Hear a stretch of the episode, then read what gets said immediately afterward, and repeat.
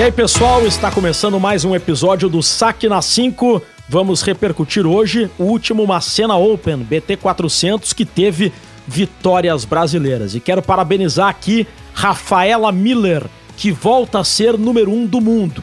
Jogando ao lado da venezuelana Patti Dias, a Rafa Miller foi campeã do Macena Open, ultrapassou ao lado da Patti Dias a antiga número 1, um, a Giulia Gaspar, italiana, e com isso tanto a Rafaela Miller quanto a Paty Dias passam agora a dividir o topo do ranking mundial feminino. Voltamos a ter uma brasileira no topo do ranking. Parabéns, Rafaela Miller, parabéns também à venezuelana Paty Dias.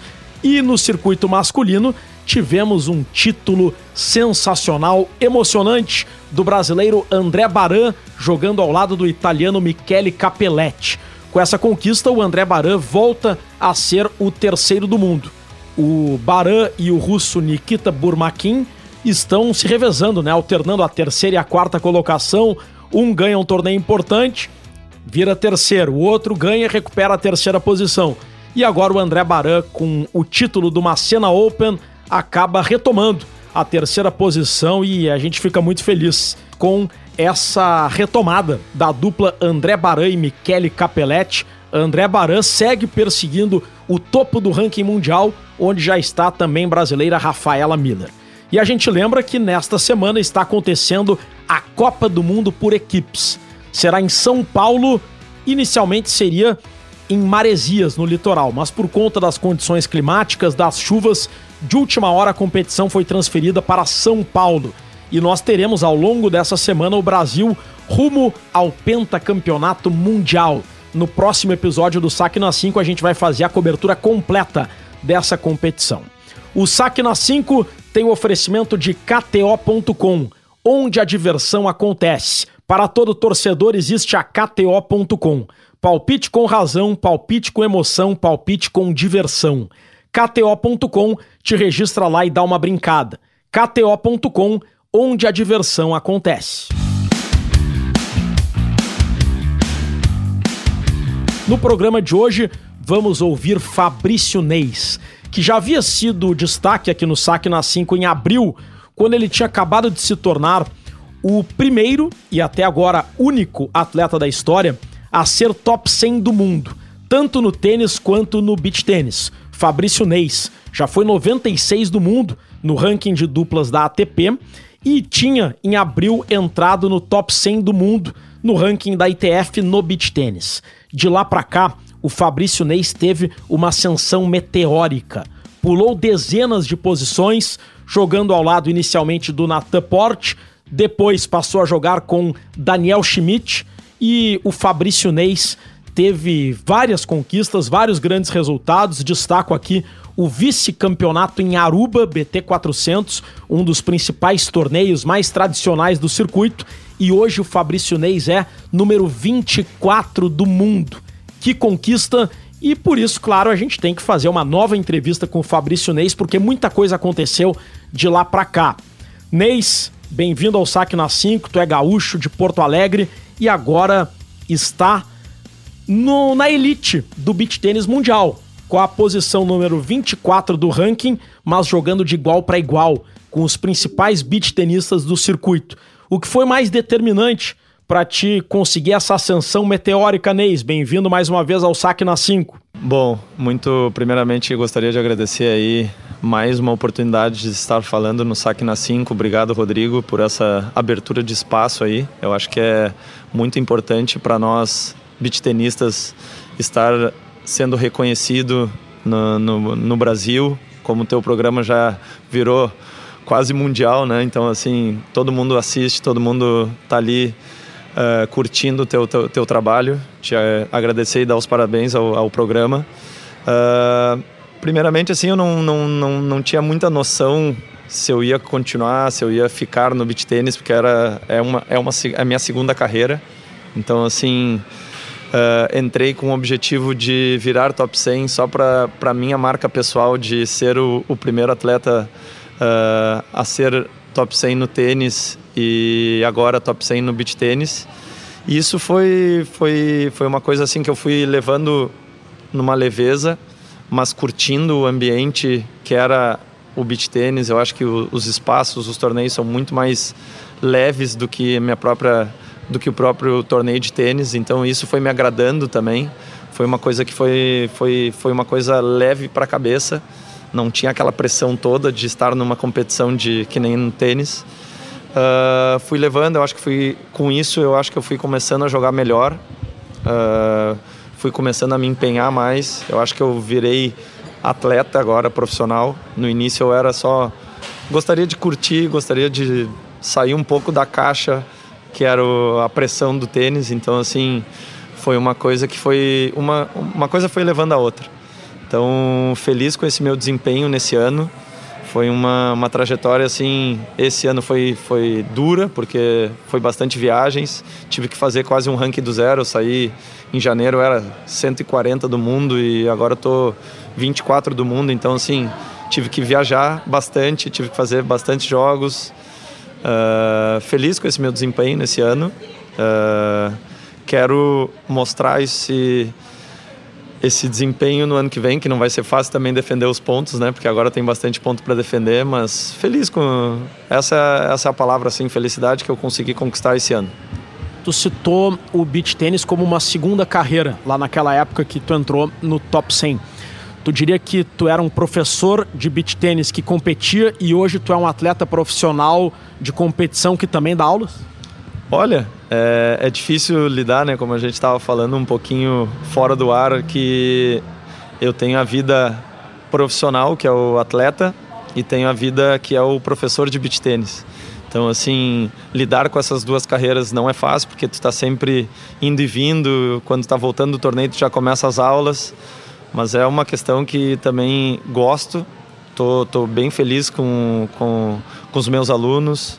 Eu acho que os meus alunos me dão um incentivo também de seguir a carreira profissional, porque eles estão sempre lá acompanhando, isso que é muito importante, na real, porque fora fora as viagens, a gente tem que estar bem acompanhado com pessoas próximas da gente que façam o nosso dia mais leve. Então, isso aí vai, vai, vai nos levando como atleta profissional também.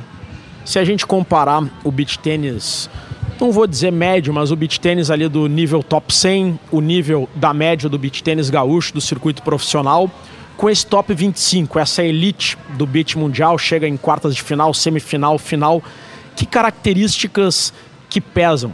Digamos que para chegar numa semifinal, numa final de um BT 400, para ganhar um torneio importante, qual é a característica, a valência, o atributo que tu sente que precisou adquirir para poder competir de igual para igual com os melhores do mundo?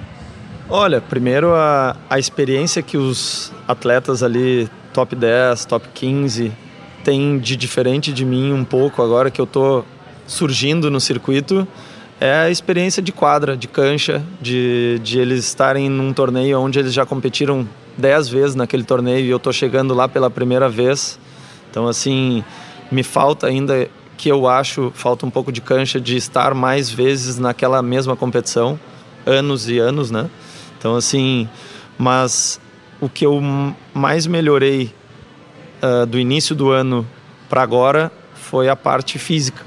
Porque a técnica, a gente, eu, eu consegui pegar, já tinha uma técnica bem boa do tênis, eu acho que eu me adaptei a técnica para o beach tênis. Não foi fácil porque tu segura a raquete lá embaixo no tênis e no beach tênis tem que segurar lá no alto. Então, sim, fui me adaptando, mas eu acho que a parte física a parte mental já era uma, uma, uma questão que eu já tinha bastante forte do, do, do tênis, então isso já consegui levar direto para o beach tênis. Mas eu trabalhei bastante a parte física, porque eu acho que nessas competições não tem. É, todos, todos os jogos são duros, desde a primeira rodada até uma semifinal, até uma final. Tu tem que estar bem preparado. Tem jogos duros, então foi a parte que eu esse ano mais trabalhei. Eu acho que está dando resultado. Então, assim, também gostaria de agradecer ao meu preparador físico, o Petrilo, Felipe Petrilo, porque eu acho que ele faz parte muito disso. A gente às vezes não dá conta das pessoas fora da. A, a, a galera não, não, não vê muito essas pessoas que trabalham com a gente, né? Porque uh, a gente às vezes. As pessoas também não querem aparecer muito, né? É aquela, aquela pessoa que está sempre com a gente, mas ela não vai aparecer num pódio, não vai aparecer. Então, feliz por estar trabalhando mais essa parte que é a parte física. Então, eu acho que essa é a parte principal que eu consegui ter mais desempenho nessas partes finais, desses jogos finais que eu tô tendo agora. Nesse nível, o físico pesa muito, né, Neis? Tanto na parte muscular, de condicionamento, imagino que numa final, num nível mais alto possível, tu chegar antes numa bola, ou então tu chegar num super tie depois de uma semana inteira de competições, como o Aruba, por exemplo, tu chegar lá e, e, e o cara tá mais inteiro que o adversário, isso decide o campeonato. Com certeza. Eu acho que no início ali eu, eu era um cara que não avançava muito na, na linha dos três, não passava muito, porque era um costume de ficar ali. Eu tinha minha, minha parte ali que ah, eu, jogo bem nessa linha dos três, eu não vou ficar entrando para ficar tomando lobby. Só que aí eu fui adquirindo, eu fui ganhando confiança no meu, no meu físico e o meu preparador físico ele ele fica muito mais feliz do que quando eu mato uma bola de smash, não sei o quê. Ele fica muito mais feliz quando eu chego na linha dos três, passo da linha dos três ali e mato uma bola. Então, assim, essa é a parte que ele fica, ele fica alegre porque ele tá vendo que eu tô me esforçando, tá vendo que eu tô saindo da minha zona de conforto e tô ganhando confiança nessa, nessas bolas aí. Neis, gostaria de falar contigo sobre Aruba. Foi muito legal ver um atleta gaúcho numa final de um dos torneios, se não o torneio mais tradicional do circuito. Como foi essa experiência, jogar com o Daniel Schmidt, chegar numa final contra o Baranho Capelletti, ganhando de duplas das principais do circuito nesse torneio que, que tem tanta projeção? Como foi a experiência em Aruba, o que foi decisivo para aquele grande resultado? Olha, a gente chegou em Aruba, eu e o Dani, a gente sabia que tinha dois, três dias ali de treino, então uh, o principal era a questão do vento, que lá venta muito. Então a gente conseguiu. Eu acho que a, quando tu vai bem num torneio é, é, a questão também, claro, de técnica, tudo, mas é quando tu consegue lidar com aquela situação melhor. Então, assim, a gente conseguiu lidar bem com o vento, a gente se adaptou mais rápido que talvez as outras duplas com o vento. Então, assim, é um lugar que venta bastante, é um, é um lugar que faz bastante calor. E é um lugar espetacular. Eu acho que todo mundo deveria ir pelo menos uma vez a, a, esse torneio de Aruba, porque é um torneio espetacular. É um torneio que tem uma vibe total diferente numa quadra central. Então, assim, a gente conseguiu jogar muito bem, situações diferentes, porque foi todos os jogos no Super Tie Break. A gente teve primeira rodada ali 12 a 10 no super tie break e eu acho que aquilo ali nos fez abrir os olhos assim falar assim, opa, não podemos vamos vamos com calma aqui, mas vamos vamos confiante, porque assim, tu, não salvamos match point, mas a gente teve um detalhe de perder o jogo numa primeira rodada. Depois a gente pegou o Nacho e o Vigon, que é uma dupla já consolidada no circuito.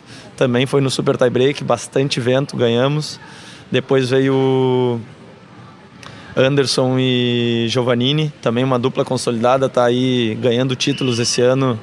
Então é uma dupla, era uma dupla dura. Ganhamos também na semifinal, a gente pegou nada menos que o Hugo Russo e o Léo Branco ali, Zé recém tinham tirado o Geonote Spoto numa numas quartas de final, numa quadra central, onde foi um baita jogo. Então assim, a gente sabia que tinha capacidade de, de enfrentar eles e de ganhar deles e estar numa final que a gente teve, mas também poderia perder ali tranquilamente, porque é uma dupla muito boa. E a final foi, foi incrível, assim, a gente entrou um pouco tenso, tomou 6-0, mas assim, depois a gente conseguiu relaxar trouxe a torcida para o nosso lado ali. A galera queria ver jogo, né? Não queria que fosse o jogo tão rápido. Então, assim, a gente conseguiu levar a torcida com a gente. Até perdemos 6-4, mas a gente conseguiu levar a torcida e aquilo ali fica como experiência para a vida, sabe? Tipo, conseguir estar naquela quadra central em Aruba foi uma experiência incrível. Neis, você falou no mental que já tinha do tênis e na importância de ganhar muitos jogos no super tie break, né? No tênis, em competições de alto nível, tu chegou no top 100 do, do tênis, que a gente até comentava fora do ar, né? É bem mais difícil tu chegar no top 100 do mundo nas duplas do que no top 100 ou mesmo no top 25 do beach tênis. No tênis tem aquela coisa do 40 iguais, virar vantagem para um, depois vantagem para outro, depois just de novo, e aí fica às vezes uma tortura mental, pelo menos para nós assistindo, né? Imagino que pro atleta também. O mental do tênis te ajuda no super tie break, onde muitas vezes ganha quem erra menos, quem erra menos saque, devolução, terceira bola. Comentava contigo na outra entrevista que a impressão que dá é que se der um terremoto na quadra, incêndio, a tua expressão vai ser a mesma. De que forma tu acha que o mental e a frieza do tênis te ajudam?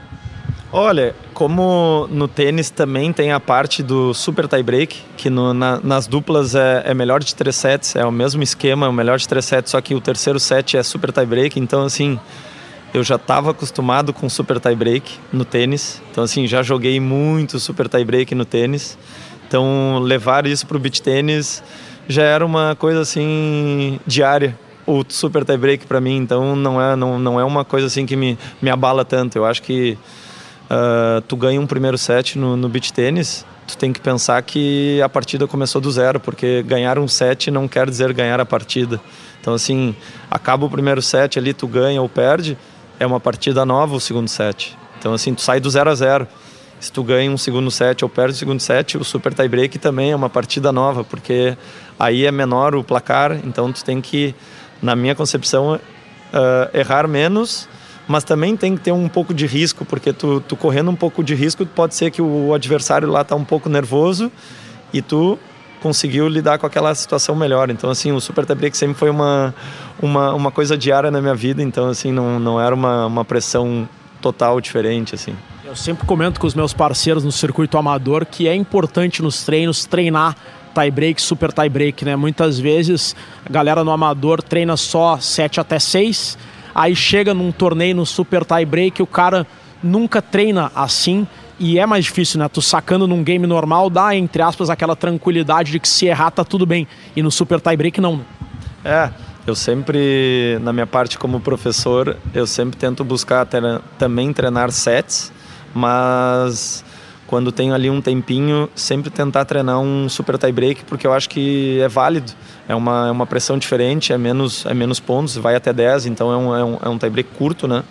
São, é, uma, é uma questão que tu pode, tanto qualquer, qualquer outro professor também trabalhar bastante nessa, nessa questão de super tie break, porque eu acho que é muito importante, pode decidir um jogo ali na, naquele, naquela questão.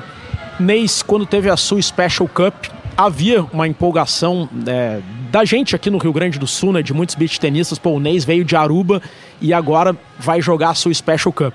Tu e o Daniel Schmidt acabaram caindo na primeira rodada, pegaram uma pedreira. Mas aí eu fui descobrir depois que tu voltou de Aruba, viajou toda segunda-feira e na terça tu já estava dando aula. E na quarta-feira tu já estava dando aula de novo. E aí tu deve ter dormido em casa, deve ter preparado a tua comida, acordado cedo, pegado o carro, ido até Viamão. E os cabeças de chave, por exemplo, já estavam no Vila Aventura ali é, descansando, preparando. Eu queria te perguntar o seguinte, e aqui não é nem no sentido de dar uma desculpa e muito menos de cobrar algum resultado. Eu queria mesmo entender o quanto é um desafio para os atletas emergentes no beach tênis que ainda tem que conciliar a competição com aulas ou até com outras profissões em alguns casos e ainda assim ter que competir num alto nível com atletas que já estão conseguindo viver mais do beach tênis e investir mais em recuperação e preparação e descanso. É, tu tem total razão, assim, tem, tem essa vida que eu estava comentando ali que é uma é uma vida de profissional de beach tênis e tem a vida professor. Então, assim, conciliar essas duas vidas essas duas profissões, né? É um pouco difícil também, né? Porque tu tá sempre viajando, joga na sexta, no sábado e domingo e segunda-feira tu já está viajando ou já está dando aula, né? Então uh, é uma profissão onde no, o atleta profissional não é ainda muito bem pago nas competições por N motivos. Eu acho que ainda os torneios têm, têm muito a crescer ainda, né? Eu acho que é o início do, do, de, uma, de uma era do beach tênis. de longe estar reclamando. Eu acho que feliz da vida de estar tá vivenciando essa parte das competições e estar vivenciando, uh, dando aula para pessoas. Então, assim, eu acho super importante para mim, mas é cansativo. É, como tu mesmo disse ali, tipo, uh, eu cheguei segunda-feira, duas da manhã pra, de terça, segunda para terça, e já 10 horas da manhã eu estava dando aula o dia inteiro na terça-feira, quarta-feira eu dei o dia inteiro de aulas e quinta-feira já tinha que ligar o modo atleta profissional lá no, na sua special. Então, assim, uh, não tem muito o que dizer, é, é, é, é, estar ali, tem que, tem que viver isso e quando vê mais para frente a gente consiga, o atleta profissional consiga se dedicar só à profissão de beach tênis. Mas os top 10 ali, eles já são muito mais atletas, eles são muito mais profissionais, porque eles não têm essa questões, essas questões de, de dar aula ou de ter alguma outra profissão, eles são dedicados àquilo ali. E no tênis era eu era dedicado total ao atleta profissional, eu não fazia, não dava aula, não fazia nada, então eu era total dedicado. E no mundo do beach tênis ainda não. Eu tenho que tenho que dar aula para pagar as contas, né? Então é isso aí para o atleta, não só o teu caso, mas dos outros atletas profissionais do circuito também, para viver só do beach tênis, pegando como parâmetro a tua época de tenista? É questão de ter mais patrocínio, é questão de os patrocínios serem maiores, é a questão das premiações. O que, que precisa acontecer para que mais atletas vivam só do beach tênis? Olha, uh, eu acho que as questões de pagamentos de de torneios. Eu acho que o, o dinheiro eu acho que deveria ser maior na, na questão das premiações. Claro, os patrocínios, eu acho que as marcas já estão se dando conta que é um, é um mercado muito forte o beach tênis. Então eu acho que está entrando cada vez mais marcas apoiando os jogadores. Então assim, isso é, isso é muito importante e também gostaria de agradecer aos meus patrocinadores que estiveram comigo esse ano de 2023. Eu acho que sem eles não, não seria possível viajar tanto que nem eu viajei esse ano. Agradecer eles de, de coração mesmo. E é isso, eu acho que eu acho que deveria subir um pouco mais a régua das premiações dos torneios. Para a gente encaminhar o encerramento, Neis, tu vai jogar BT Finals, que é uma novidade desse ano, uma competição bem legal que já tem no tênis uma competição bem parecida, né? A elite da elite do beach e tu vai estar tá jogando com o Anthony Ramos, né? Como vai ser essa experiência de jogar com o Anthony Ramos e numa competição com a nata do beach? Olha, uh, primeiro gostaria de agradecer o convite que o BT Finals me fez. A galera lá do La Plage, La Plage em Jurerê lá fez esse convite ao Nicolas, ao Felipe lá que estão organizando um baita evento. Eu acho que vai ser um evento marcante para o beach tênis nacional e mundial, né? É um, é um primeiro evento aí que pode se tornar um evento cada vez maior. Uh, surgiu a oportunidade de jogar com o Bruxo. O Bruxo é uma figura, é um cara espetacular, é um cara que eu me dei bem desde, desde o início que eu conheci ele, assim, sempre foi muito receptivo. Uh, ele já sabia um pouco da minha história no tênis, então ele, a gente já teve uma amizade que ele também já jogou um pouco de tênis. Então vai ser uma experiência nova, vai ser um parceiro que eu acho que de ranking é o melhor cara que eu, que eu vou jogar ao lado. Uh, ansioso, mas tô feliz também com essa oportunidade onde eu nem pensava em estar tá jogando com, com, com caras com ranking tão bom já no, já no final do ano desse ano, né? Então assim, Começou o ano eu 140 lá jogando quali de BT100, de BT200 e estava feliz. Mas agora com a oportunidade de acabar o ano, de encerrar um ano jogando com o Bruxo, que já foi número um do mundo, tem uma experiência fantástica no, no, no mundo do beach tênis, já é um cara consolidado, um cara querido. Então, tô ansioso, mas feliz de estar jogando do lado dele. Pra gente fechar, Neis, tu tem 33 anos, certo? qual o teu objetivo para o futuro? Tu disse que entrou no beach tênis sem aquela pretensão de chegar num nível tão alto, era mais de bater a marca de ser o único top 100 no tênis e no beach tênis, mas agora a coisa mudou de figura. Qual é o teu objetivo principal hoje? Quanto tempo de beach tênis profissional tu acredita que tem ou até que idade tu pretende jogar e o que que tu almeja para o futuro? Olha, uh, isso muito depende do meu físico, até quanto ele vai ser bom a ponto de ser competitivo nesse nível, que eu acho que, como a gente estava falando, o físico vale muito nesse esporte, porque andar na areia e ficar correndo na areia num sol de 40 graus não é fácil. Então, assim, quero ter uma vida longa no beach tênis, com certeza. Estou apaixonado pelo esporte, é um esporte que está me dando bons frutos, mas essa questão não saberemos, né? Porque pode rolar lesões nesse meio do caminho, então uh, vou, vou indo vou curtindo. Aonde eu quero chegar, talvez num top 10 mundial, isso só ganhando jogos e jogando os, os, maiores torneios que esse ano eu não consegui jogar todos. Eu não joguei o campeonato mundial, eu não joguei todos os San Sirius esse ano porque eu precisava jogar torneios menores para conseguir jogar algum quali de San Sirius ou quali de BT 400 que eu joguei esse ano. Joguei quali de 400, joguei quali de Sun Series. Então, assim, uh, uh, preciso jogar torneios agora maiores, com maiores pontuações, ano que vem, né? Então, talvez com esses torneios maiores eu consiga almejar ali um top 15, um top 10 ou um sonho aí, um top 5 no, no, no ranking mundial. Fabrício Neis, obrigado pela entrevista mais uma vez e, acima de tudo, parabéns pelo ano extraordinário, a temporada extraordinária para ti, mas acima de tudo para o beach tênis gaúcho, né? Tenho certeza que tá elevando muito a régua do beach tênis gaúcho e por tabela está sendo uma inspiração para os jovens atletas e contribuindo muito para o beach tênis gaúcho se tornar protagonista no cenário nacional. Com certeza, eu acho que o beach tênis gaúcho evoluiu muito esse ano.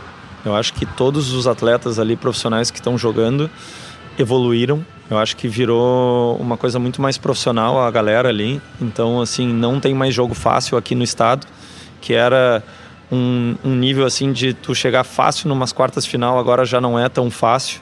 É uma coisa assim que tu tem que jogar desde a primeira rodada com o mesmo intuito de jogar torneios BT 100, BT 200, BT 400. Então assim, o nível estadual aumentou bastante. Fico feliz por isso. Eu acho que isso é só uma um caminho que o beach tênis gaúcho tem a percorrer, né? Então, assim, feliz de ter alcançado isso defendendo a bandeira do estado. Então, assim, te agradecer uh, por estar fazendo todo esse trabalho com, com o beach tênis também aí, de estar mostrando a galera do nosso estado para o mundo. E é isso, agradecer por mais esse, esse convite e vamos lá, vamos seguir para 2024 com maior, maior alegria aí. Muito obrigado ao Fabrício Neis, grande atleta, grande tenista e grande beach tenista, atração aqui no Saque na 5. No próximo episódio, a gente vai repercutir a Copa do Mundo por equipes. O Brasil capitaneado por Alex Mingozzi em busca do pentacampeonato mundial. O Brasil também está na Copa do Mundo Juvenil, com três atletas gaúchos compondo a seleção brasileira, e tudo isso vai ser assunto no próximo episódio do Saque na 5. Produção da Janaína Ville e do Nicolas Lira, edições do Christian Rafael, edições do Paulo Fraga, edições do Guilherme Vivian edições do Pietro Pezzi. Voltamos na próxima semana e que tenham todos uma semana de muito beach tênis.